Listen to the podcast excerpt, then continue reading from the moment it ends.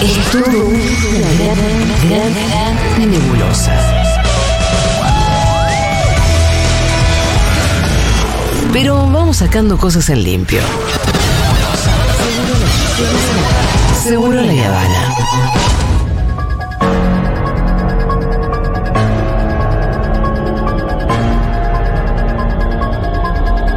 Les qué hermosa foto la de la A, por favor. Pitu, genio, culita, impecable. Y Pitu, vos siempre, siempre de 10.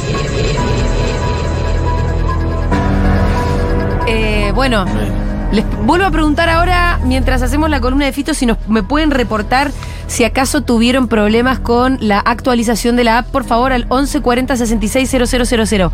Si ya se reportaron, no lo vuelvan a hacer. Porque los voy a contar como dos problemas. Claro.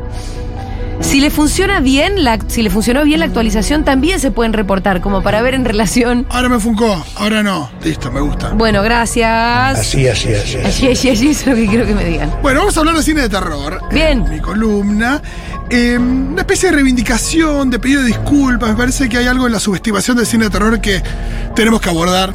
Sí, muchachos, nos vemos en Miami. Me gusta. ¿Qué tendrá que ver, Diego? No, ¿Puede dejar de poner no, ese botón? Sí, muchacho. para- Cualquier tipo de Pero, afirmación. boludo, lo pone en cualquier momento. Sí, muchachos, muchachos.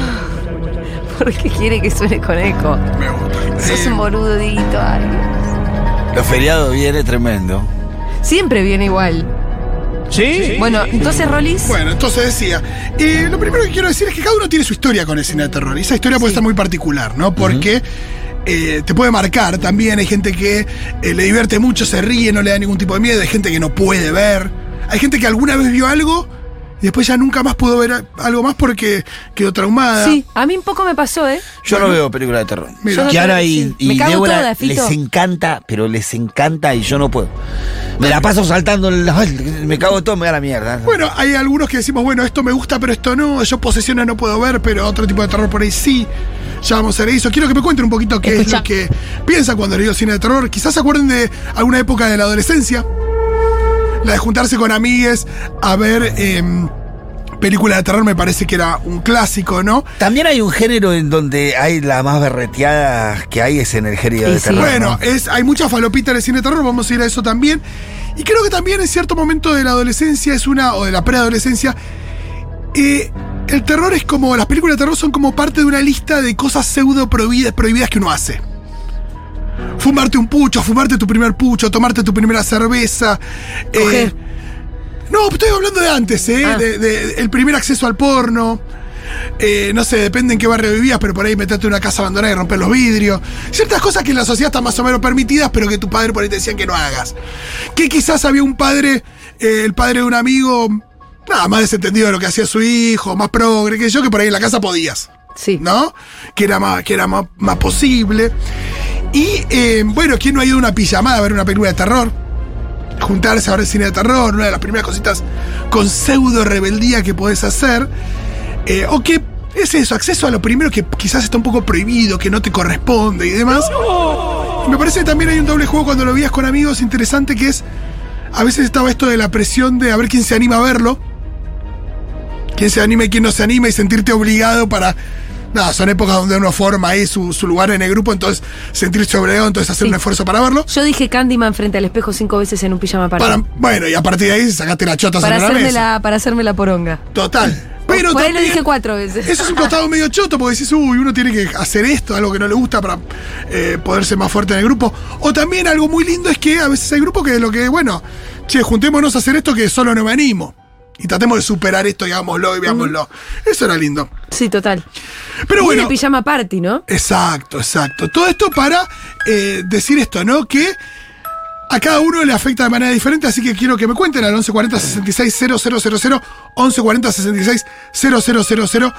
Si les digo terror, ¿qué les pasa? ¿Se cagan de risa, se cagan de susto, se traumaron y nunca más vieron? La boca, la boca de tormenta nunca más fueron los mismos después de ahí. Ahí está. Nunca más fueron los mismos. No hubo, yo la, de pibe lo vi y era pasar, viste, y No te asomás ni en pedo. relojearla, viste, así, che, estará. Bueno, esto del difícil acceso creo que me lleva a la cuestión de pensar que es un poco una lástima porque hay mucho para ver, ¿no? Y cuando digo mucho, digo mucho y variado. Quiero hacer un recorrido ahora por géneros, eh, géneros del terror, eh, sub y subgéneros. Y quiero que mientras hablo piensen visualmente en este tipo de películas, Ajá. ¿no? Y temáticamente. Primero, terror psicológico. El resplandor, repulsión de Polanski, hay una que se llama Don't Look Now, ¿no? La idea de la locura como, como el, el- el motor de lo que después genera miedo. Hay un subgénero que se llama Home Invasion, de, eh, que se te meten en la casa. La idea, hay una que se llama Los Extraños, está Funny Games, está La Purga. Claro. La idea de que tu casa Los otros. no es un lugar seguro. Los otros tienen algo de eso, aunque también tiene el elemento sobrenatural. Eh, La idea de que, bueno, pueden entrar a tu casa, que es un miedo Sí. bastante concreto y palpable, ¿no? Y te vulnera en el lugar más propio. Exacto. En tu lugar. Eh, el slasher, el slasher hemos hablado bastante, ¿no? Donde hay un asesino con un elemento cortante que va matando uno a uno a diferentes adolescentes. Halloween, Pesadilla con Freddy, Viernes 13 con Jason, Chucky, Scream, sé lo que hicieron el verano pasado. Hay decenas de películas slasher, fíjense que también el elemento cortante, los suburbios, el asesino, que puede tener o no un elemento sobrenatural. Después hay otra mm, subgénero que es el Backwoods Horror, que es un slasher, pero ubicado en una zona rural que está afectada por la pobreza. Esto es muy puntual, pero hay un subgénero de cine de terror que tiene eso, la masacre de Texas. Los asesinos de la masacre de Texas, esta familia, es una familia que se dedicaba a hacer chorizos, pero ante la pobreza más extrema empezaron a hacer chorizos con personas, Uh, con carne de personas, ¿no? Eh, está... eh, ese era el- ese era. Sí, bueno, eh, sí, no era necesidad, también es locura, ¿no? Eh, The Hills Have Eyes, eh, hay una que se llama Wrong Turn también. Después, el subgénero de de tortura, el juego del miedo, Hostel, esas que son bastante pornográficas en términos de mostrar eh, mucho sufrimiento, ¿no? Y evidentemente también es interesante ver qué le pasa a una persona que siente cierto placer en ver eso sabiendo que está en un ámbito seguro donde todo es mentira, ¿no? Pero bueno, ¿qué nos pasa? A mí me pasa a veces con el cine de acción, ¿no? Porque la acción eh, nos permite ver eh, y disfrutar de una venganza cuando sentimos que en realidad, en, la realidad no hace bien, ¿no? Eh, ¿Qué más? El body horror, el terror corporal, las películas de David Cronenberg. Pienso en La Mosca, Videodrome, eh, Titán, hace poco hablamos de Titán, Estados Alterados de David Lynch. Hay algunas que tienen la temática caníbal, tipo Holocausto Caníbal o Raw. Hay cine de terror extremo, como por ejemplo Serbian Film, donde ya muestran cosas que realmente te perturban. Todavía no entramos al mundo de los zombies. ¿Los zombies son de terror? Sí, sí, claro que sí. Eh, la Noche de no los da Muertos Vivientes estrena. Busan. Bueno, ¿no ves? Ahí te dan menos miedo que otros. Claro. Sí. Claro, y después bueno, porque hay películas pero- de, de terror y Los muertos también. vivos, cuando era chica, los muertos vivos quedaba recontra recagado toda Totalmente. la noche. 28 días. Toda la noche. 28 días. También piensen en la variante y la diferente.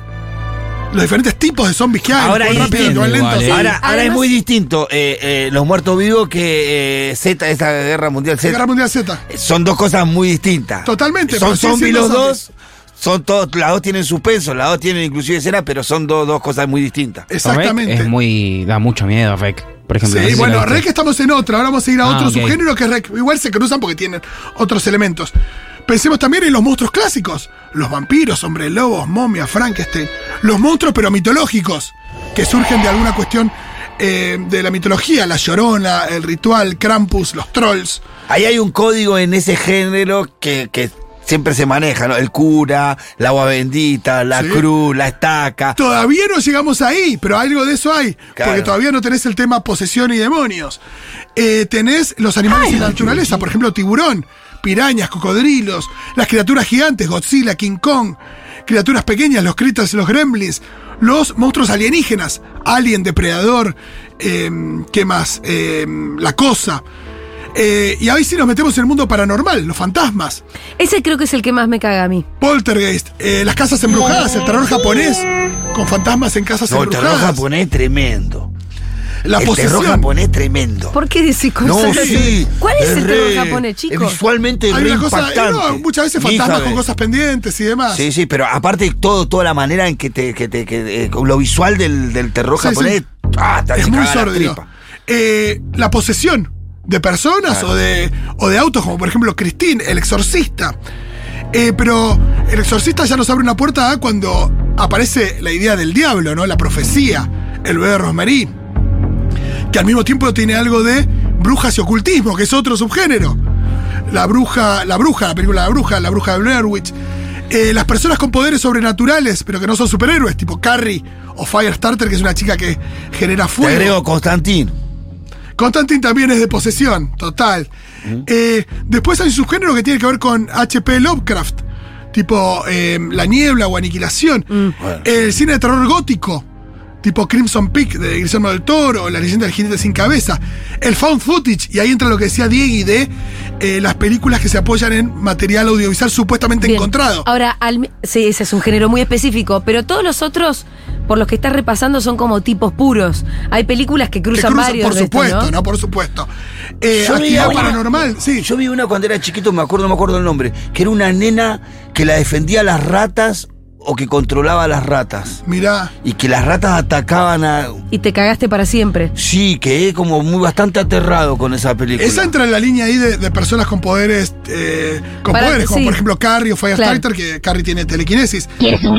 Esa es mi imitación de Eh, el folk horror con eh, cuestiones folclóricas tipo Midsommar o The Wicker Man Uy, qué miedo eso. eh, y demás, ¿no? Pero todo esto, Sí, piensen todas las variedades que dije, todas, todas, todas las variedades. muchísimas, dijiste. Y eso habla de mucha riqueza. Claro, totalmente. Hay mucha riqueza en términos de temática y riqueza visual. Y aristas. Aristas. Tipo, porque además también mientras vos, mientras vos ibas pas- repasando cada tipo, yo pensaba cuál me daba más miedo que otros. Claro. Entonces al final es como también em, apunta a distintas sensibilidades, ¿no? Exacto, y después, eh, por supuesto, eh, y la exploración eh, respecto de la sociedad también es muy interesante. Mariana Enríquez el otro día la, la escuché en una, una entrevista con Dieguito Iglesias, Sí, diciendo lo siguiente, que ella, eh, su referente es un re- uno de sus referentes es Stephen King, ajá.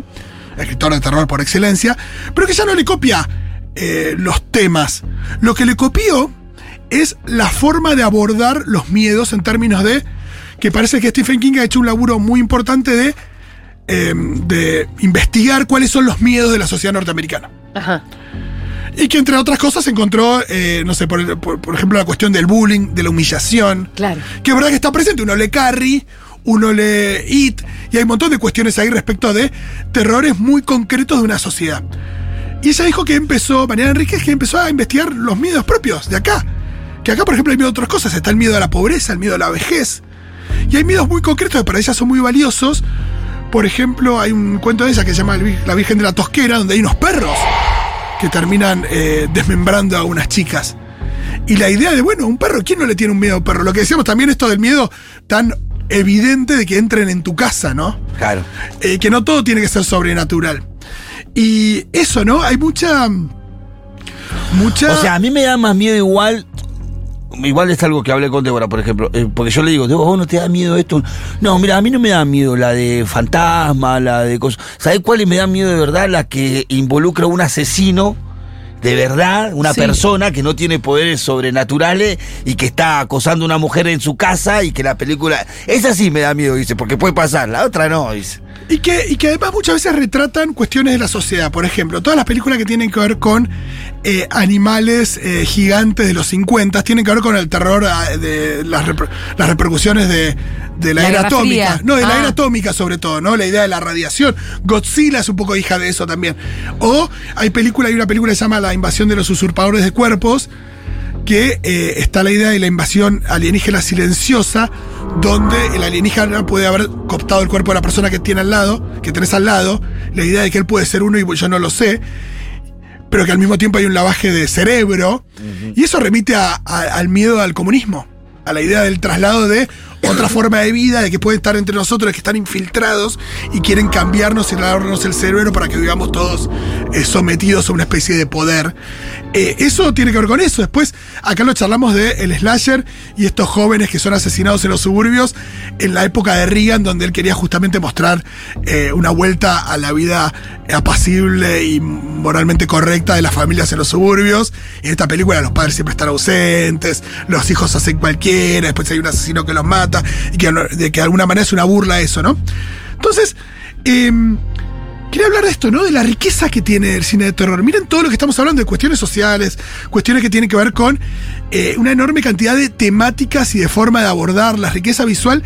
Y después, eh, decir que el terror es un género eminentemente cinematográfico. ¿Qué quiero decir? Piensen en todos los elementos o departamentos que tiene el cine, ¿no? Piensen en las entregas de premio, ¿no? ¿Cuáles son los departamentos? Uno piensa en maquillaje, vestuario, eh, la música, el sonido, la fotografía, la edición, eh, las actuaciones eh, y demás, el guion. Si uno piensa en el drama, piensen en un drama básico. Un drama básico necesitas actores. ¿Qué es lo importante de un drama? Los actores y el guion, básicamente, ¿no? Sí. Cualquier película de terror, por más pedorra que sea, tenés que pensar en los actores y en el guion, pero tenés que pensar en el maquillaje, en el vestuario, en la locación, en la iluminación, En los efectos especiales. Es un género que no se vale solamente de un guion. Por supuesto que hay películas de terror que solamente tienen guion y que están muy bien, Sí. pero en general el terror se tiene que valer de un montón de otros elementos que hacen que el, que el cine sea cine, que no sea solamente eh, teatro filmado, que no sean dos actores. Digo, tenés que elaborar el vestuario, tenés que elaborar el maquillaje, la locación. Pensá cualquier película de terror, la locación es fundamental. La forma de iluminar, eh, la forma de, eh, de hacer el sonido, la fotografía, la, la edición. Digo, hay un montón de cosas que en el terror tienen que estar eh, bien usadas para que genere algo. ¿Por qué? Porque siempre estás tratando de generar emociones Claro. eh, y muy fuertes y profundas.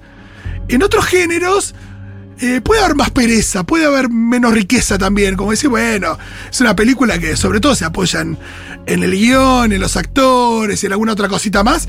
Pero el terror tiene esto, está toda la carne del asador. Por eso creo que también es tan interesante para los jóvenes que estudian cine meterse en esa. Vieron que hay estos proyectos de la primera película. Además, hay muchos que, que tienen Van que ver con el terror porque hay mucha, mucha riqueza, mucha posibilidad de hacer cosas. Hay un juego, hay un espíritu amateur. Y Yo creo que si vos de chiquito jugás a hacer una película, lo primero que haces va a ser una de terror. Exacto. Eh, porque también hay una cosa. eh, Me de estoy este- acordando con mis primos que hacíamos, montábamos escenas que eran con payasos asesinos. Y hay algo que es clave, que es clave, que es que el terror.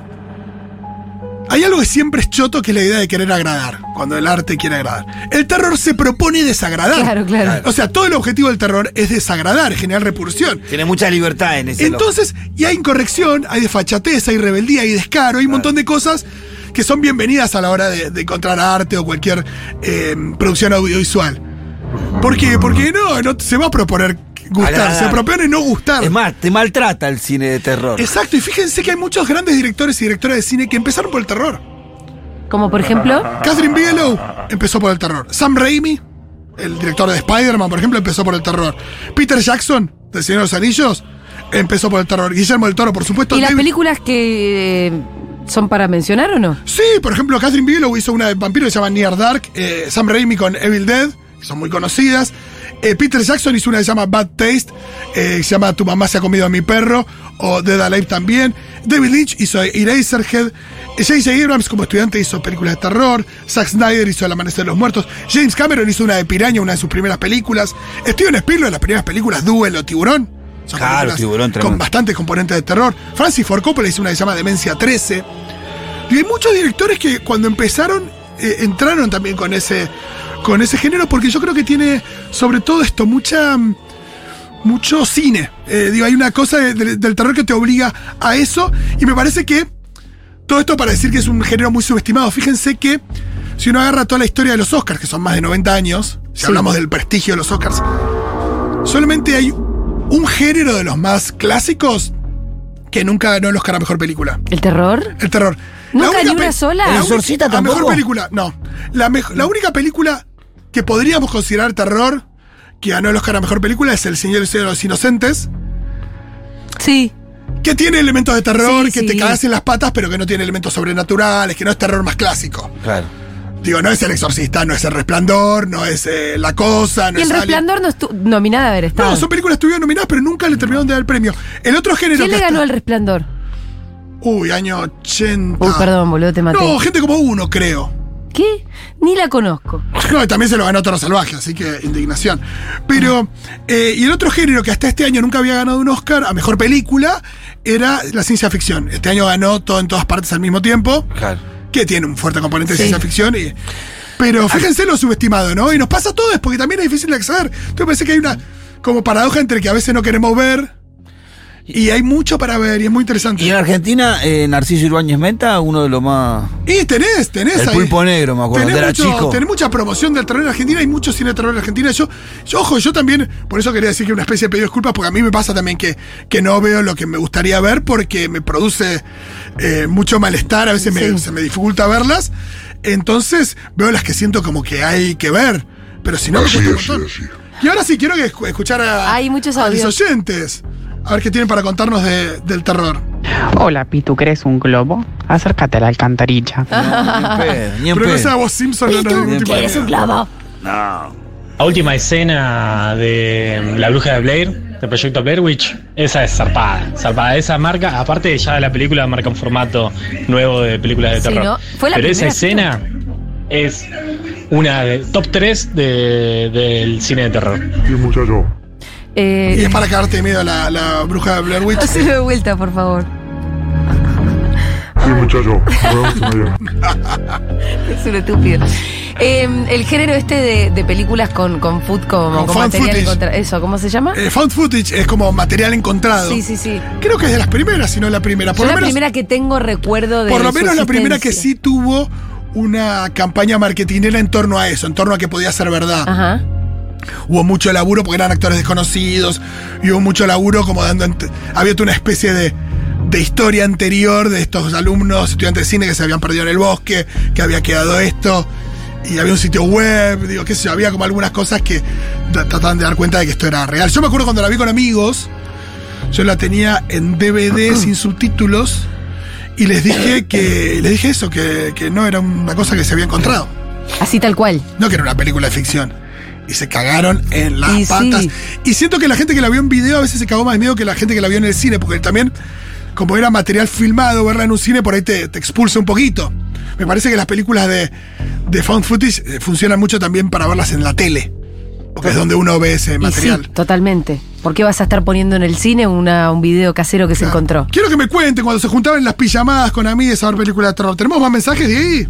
Hola, seguroles. Bueno, acá eh, yo vi una de Freddy a los 8 años en una pijamada y no, retraumada. Retraumada, no puedo Ah, ver Freddy. películas de terror. Como a los 20, 20 años me llevaron a ver Conjuro al cine, que re traumada, o sea, No, tenía también. 20 años. Eh, que retraumada y ahí dije, no, listo, listo, ya Hay que tener está, cuidado no, con Freddy, loco. más. La de Freddy, lo Eh, complejo. Y dos, tampoco no la puedo ver. Eh, intenté verlas a las 4 de la tarde, o sea, no. el otro día igual quise ver una de Freddy, como ¿Pero siguen a para las 3, qué? 4 No, no puedo, no puedo, quedo retraumada. No Claro, puedo, hay gente no que las ve eh, acompañada temprano, hay gente que las ve a la hora de las 7, hay gente que las ve de noche. Pero me parece que eso cada uno, eh, siempre está bueno verlas acompañadas, reírte un poco. Si sos, Pero si sos varios, si- siempre te reís, la pasas mejor. Y si- pero si te hace mal, ¿para qué verla?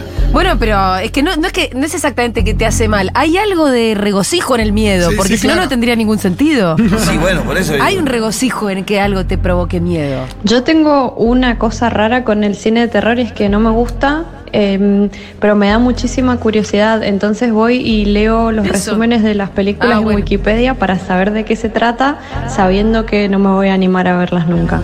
Eh, nuestra amiga de- que está escuchando le mandamos un beso. Ah, amiga mía de que tengo cuatro. Qué loco la edad de Y Rita. mía es que tengo 20, que sé yo, no sé si cambia, pero. Son muchos años. Eh, gran cinéfila, Ege, Sí, bueno. que escribió el artículo sobre la bruja Es verdad, gran artículo. para el compendio, ¿cómo se llamaba? Eh, hay eh, 24 fotogramas. Bueno, ahí está. La, ¿Qué onda esa peli? ¿Dónde entra? La bruja, y no, sí, yo creo que es terror, es eh, hay una cosa ahí donde, donde apela a otras cosas, es... eh, pero sí, es terror, la bruja para mí es recontra de terror. Hola chiques, bueno, eh, Fito, vi eh, El Orfanato cuando era adolescente porque le gustaba ver películas de terror a un pibe que me gustaba. Eh, después de eso no pude ver nunca más una peli de terror. Me dio pánico y l- tuve muchas pesadillas. Fíjense qué interesante esto, porque le gustaba a un chico. Hay una cosa de sentirse obligado a veces, Mm. que no solo es en la pijamada de la adolescencia, sino que también a veces es. Nada, eh, me tengo que Sí, esto. pero pasa, a mí estaba la veces cuando éramos pibes, vamos a una película de terror y yo no quería saber nada, pero que vas a hacer, no, yo me voy. Bueno, sí, te quedás ahí. Ah, la peor. Eh, yo me hice la poronga y dije Candyman cuatro veces frente al espejo en el- una pijamada en lo de Moe. Eran cinco, Estaba Ege y se está acordando. Eran cinco veces, así que dijiste Por cuatro y eso me parece que me cagué con la última. y bien. tan boluda no soy. Total. Mirá si aparecía Candyman. La música de Candyman es muy buena, tiene de Philip Glass. ¿Ah, sí? Sí. ¿Te buscas la música de Candyman? Se llama Helen's Theme, creo. el- ¿Cómo la- sabes, Roller? ¿Esta es? Grosso. Che, eh, cuidado con Freddy, loco. No se puede ver Freddy de muy chiquita, ¿eh? No, no, y bueno, pasa a veces que Te te da dicen... demasiado miedo. Bueno, eh, un abrazo para toda la gente del Cineclub. Y de paso aprovecho para promocionar el Cineclub. Me escriben a Fito Mendonca en Perfecto. Instagram y se suman. Que me contó un montón de anécdotas. Y hay mucho de padres que te llevan, como quieren ver la película de terror, y llevan a, a alguien que por ahí no tenía la edad y se trauma. Y también gente que se trauma con elementos terroríficos de películas que no son de terror. Eso también pasa. A mí pasó con Cazafantasmas, que no la metería como una película de terror.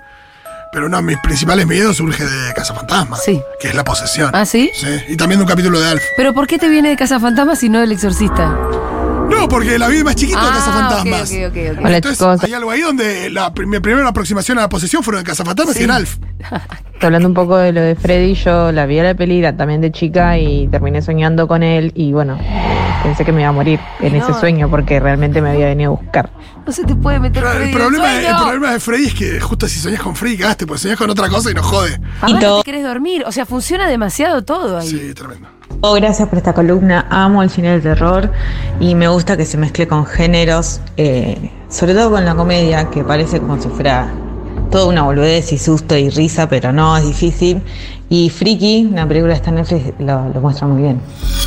Qué bien, no, no vi Freaky, pero vean eh, Shaun of the Dead, que es Muertos de Risa, que es Ah, un muy gran, bueno. pe- una gran película de, de terror con humor.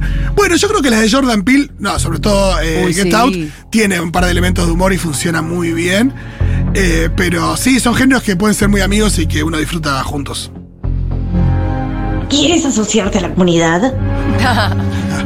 Es hermoso el terror y, y está re menospreciado. Ahora, por suerte, hay un montón de gente que se está animando a hacer historias más complejas, incluso el terror mezclado con drama, eh, que no solo es terror a, bueno, un monstruo, o un monstruo, como diría Julita, eh, o fantasmas o qué sé yo, sino cosas de la vida real eh, que son espantosas. Que las los traumas, eh, los- el estrés postraumático, como lo muestran mucho, eh, bueno, eso mucho en Hill House y todo lo de Mark Flanagan, eh, las emociones la- el- terroríficas que te paralizan más que un, un monstruo. Eh, aguante el terror, vieja. Monstruos. Gente muy fan, ¿eh? Yo miro Silent Hill cuando hace mucho calor. Esos días no tengo aire, así que cuando hace muchísimo calor me gusta mirar Silent Hill y películas de terror con un ambiente muy opresivo, porque eso me aísla del exterior. Ah, se genera el Y ambiente. terror sí, creo que produce dopamina, si no me equivoco. Bueno, por eso hay algo ahí que te medio adictivo, ¿no? ¿Silent Hill que es videojuego? Te debe ser también peli, ¿no? No sé. Yo no sé. Sí, sí, entiendo que no A es mí no me videojuego. pregunten. ¿Qué más? hijo Hay un mío. montón de mensajes, che. Yo fui a ver Freddy con mis compañeras del secundario al creo que es la 3, que le arranca las venas y lo usa de títere, no pude dormir hasta hoy más o menos. Ay, no, ese es tremendo. Lo que tiene Freddy es que son muy creativas. Creo que es la Freddy 3. No, Freddy es peligroso porque se te mete en los sueños. La Freddy 3, me encanta porque lo dice muy en serio.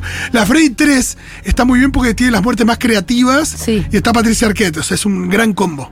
Eh, no, la, no, no vi la Freddy 3, loco. No la veo ni en pedo, 3, loco. hicimos un, hicimos un cineclub en pandemia con Nelia Custodio sobre Freddy 3 y estuvo Mira, muy bien. bueno. No soy ¿Cuántas bueno con las armas. Santi. No más. ¿Cómo califica fin de la comedia? Ah, Freddy es una comedia de terror. Es una comedia de terror, ¿no es cierto? recontra. Tito, hay un- una película de Alex de la Iglesia que se llama La habitación del niño, que la vi una vez y no la puedo volver a ver, es eh, horrorosa. ¿No la viste? No la vi. No, no, que yo vi- te digo que veo bastante poco, ¿eh? Pero esta por ahí sí, sí. No, no la vi tampoco. Bueno, se terminó este programa así, de repente. Ah, sí. Sí, Con un susto. sí. Cuando Diego quiera nomás, ¿eh? No quiero seguir pensando en películas de terror. No, ya está. Fush, fush. Bueno, no, pero muy lindas reflexiones, Roller. Me gusta, sobre todo bancarlo, porque es muy rico. Sí, es muy rico y muy verdad. cinematográfico. La última temporada, perdón, de Black Mirror Sí. tiene muchos capítulos de terror. ¿Ah, sí? Sí. No, no le entré todavía a la última de Black Mirror el y eso soy súper fan de. El primero no, justo, pero después los ¿El demás sí. primero no está bueno? No, no es de terror, pero Ah, los demás sí. Bueno, eh, se terminó este programa de feriado.